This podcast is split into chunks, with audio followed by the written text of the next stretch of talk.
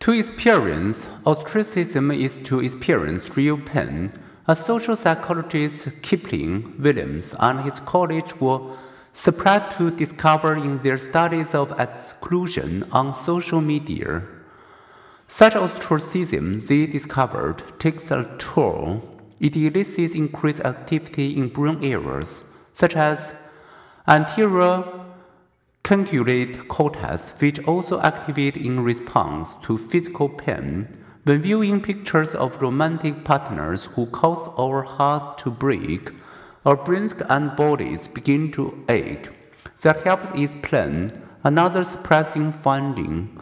The pain reliever acetaminophen across culture, people use the same words for social pain and physical pain. Psychologically, we seem to experience social pain with the same emotional unpleasantness that marks physical pain.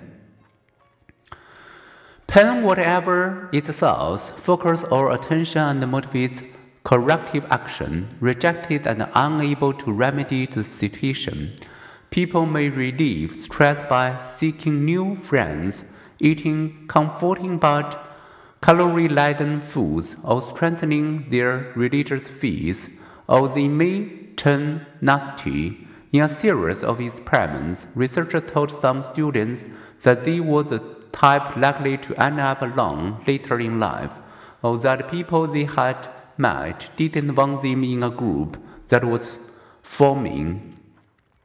They told other students that they would have rewarding relationships throughout life or that everyone chose you as someone they'd like to work with. Those who were excluded become much more likely to engage in self defeating behaviors and to underperform on aptitude tests.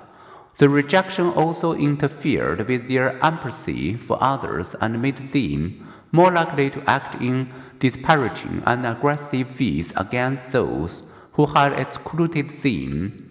In intelligent, view adjusted, successful students can turn aggressive in response to small laboratory experience of social exclusion.